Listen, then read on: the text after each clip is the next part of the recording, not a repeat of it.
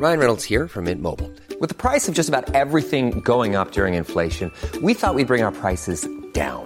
So to help us, we brought in a reverse auctioneer, which is apparently a thing. Mint Mobile unlimited premium wireless. Ready to get 30, 30, bit to get 30, bit to get 20, 20, 20, bit to get 20, 20, bit to get 15, 15, 15, 15 just 15 bucks a month. So, Give it a try at mintmobile.com slash switch. $45 upfront for three months plus taxes and fees. Promo for new customers for limited time. Unlimited more than 40 gigabytes per month. Slows. Full terms at mintmobile.com.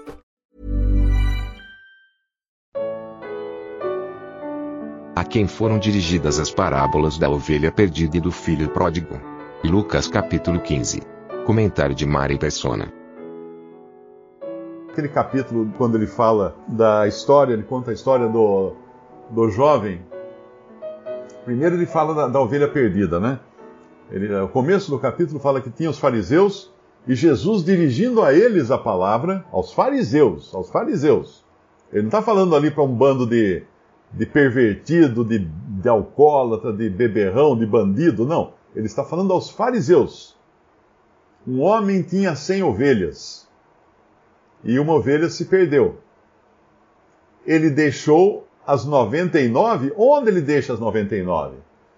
Se vocês escutaram o hino de Luiz de Carvalho, lá de antigamente, né? Lá diz assim no hino, é um hino que está até em Inários, tem Inários tem as, uh, as, as 99 deixou no aprisco. Não, não deixou no aprisco, deixou no deserto. No deserto. João fala que deixou no deserto. Porque o aprisco é um lugar que tem abrigo, tem comida, tem água, mas deserto é um lugar que não tem nada. Então a mensagem do Senhor para aqueles fariseus foi muito clara. Eles não se consideravam perdidos, eles eram as 99 ovelhas que Deus deixava no deserto, sem nada, porque eles não tinham alimento, eles não tinham água, eles não iam ter nada de si mesmos, e corria então o pastor encontrar a ovelha perdida.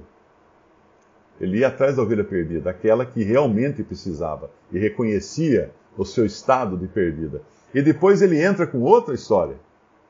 Essas duas histórias são fantásticas, porque todo mundo pensa que ele está falando uma história de que, ah, você não pode ser como. Uh, você tem que ser como as ovelhas que ficam no, no, aprisco. Você não pode sair do aprisco. Não saia da igreja, meu irmão. Não tem nada a ver com isso. Nada a ver com isso. Então ele vai depois mostra a do filho pródigo. Quem é o filho pródigo? Um perdulário que vai para uma terra estranha, pega metade da fazenda do pai, metade da riqueza do pai, e quando o pai deu metade para aquele filho, isso significa que a outra metade o pai deu para o filho mais velho. Por isso que quando depois o filho mais velho reclama do pai que tinha matado um novilho lá, um, um bezerro para celebrar a volta do filho mais novo, o pai responde assim: Tudo que eu tenho é seu.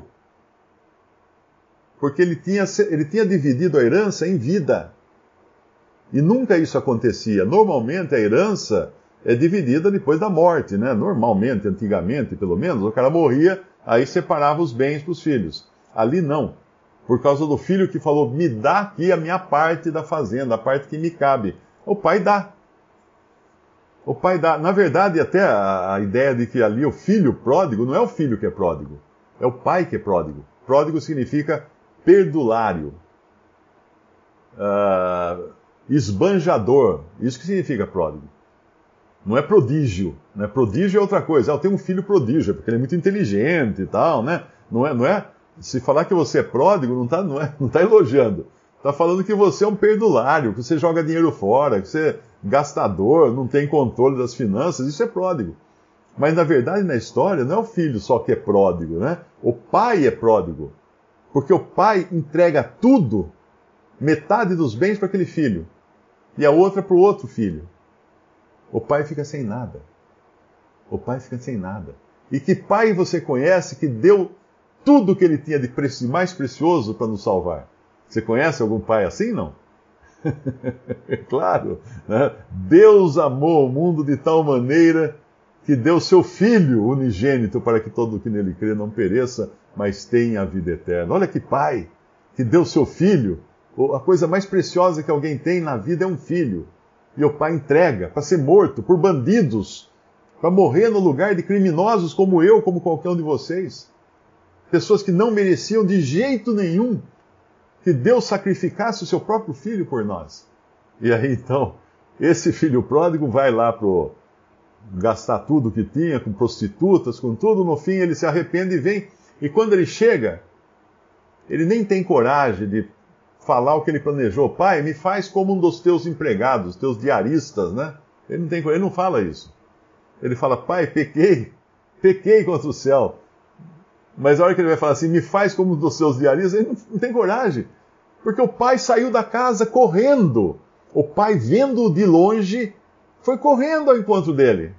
Não foi ele que correu, ficou batendo na porta, pai, atende aí, pai, eu voltei, pai, por favor, pai, deixa eu entrar, pai. Não. O pai que sai correndo e vai ao encontro dele e não pergunta nada. Não pergunta nada. Abraça o filho, beija o filho, e para um pai, que era um homem nobre, aquele pai, né? No judaísmo antigo, né? A gente pensar naquele tempo, os homens usavam aquela vestimenta comprida. E um homem normalmente não corria, né? A não sei que fosse um vagabundo, um, um bandido, então, um homem andava com a sua compostura, né? Com o seu, a sua nobreza, a sua importância. Não ia correr um homem. Por quê? Porque para correr você tem que puxar a saia para cima, mostrar as pernas.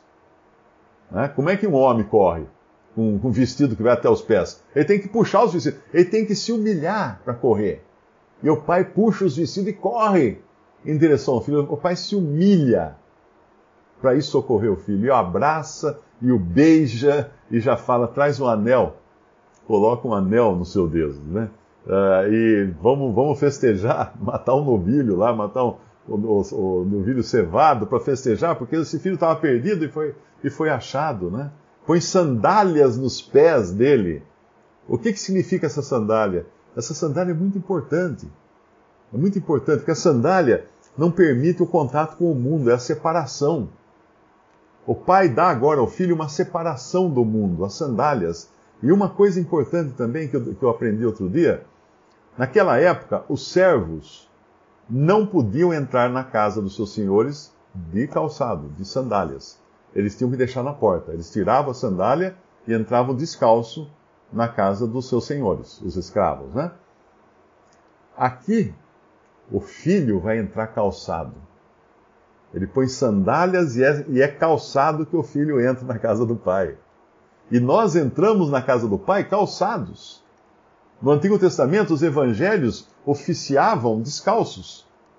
Nós entramos calçados. Nós entramos como filhos, não mais como servos nós entramos como filhos na presença de Deus para adorá-lo. Essa é a posição bendita e privilegiada que nós temos. Então, quando você pega ali essa história toda, quem que sobra no final? Qual o personagem que sobra? O filho mais velho. Indignado, porque fala assim: eu nunca, tu nunca me, eu, eu nunca saí de casa, eu sempre fiz a tua vontade, e tu nunca me desse um, um novilho, ou uma cabra, ou um cabrito, não lembro o que, que ele fala, para eu me alegrar com os meus amigos. Aí, ó. Olha o ego aí, olha o egoísmo. Ele não fala, nunca me desse para me alegrar contigo, pai. Não, para me alegrar com meus amigos. Ele estava bravo porque o pai tirou um novilho que era dele. Porque seu pai tinha dado tudo, metade para um filho, e outro, o resto ficou para o filho mais velho. Onde esse novilho estava onde? Na, na, na manada, lá na boiada do filho mais velho. e ele ficou bravo agora. Ele ficou bravo porque ele queria se alegrar com os, os amigos dele. E ele se recusa a entrar na casa do pai. Ele se recusa a entrar na casa do pai. Olha que, que, que, que vil, que mesquinho, que porcaria de gente que, apesar de, de, ter o filho, o irmão dele salvo, o irmão dele que estava perdido salvo, se recusa agora a dar-se essa, esse privilégio, essa honra de entrar na casa do pai para participar da celebração. Esse filho mais velho é o típico fariseu. Então, as duas histórias que o senhor conta ali, da ovelha perdida e do, do, do filho do, do, filho pródigo, ele está contando para os fariseus. Falou assim, cara, olha quem, quem são vocês aqui. Vocês são os que estão no deserto, vocês não têm comida, vocês não têm água, vocês não têm uh, uh, frescor, vocês não têm nada. Eu vou buscar mesmo aquele que está perdido, a ovelha perdida. Cara, vocês são os filhos mais velhos, o filho mais velho. Vocês são que nem o filho mais velho, mesquinho. Mesquinho, que só, só obedece por fora para receber bênçãos, para receber privilégios, para gastar com seus amigos, não para participar da comunhão com o Pai. Porque eles não quiseram mais comunhão com o Pai. Ele, ele não quis mais, né, o filho mais velho, não quis comunhão com o Pai, assim como os fariseus não queriam nada com o Pai. Eles queriam com os amigos. Visite respondi.com.br. Visite também 3minutos.net.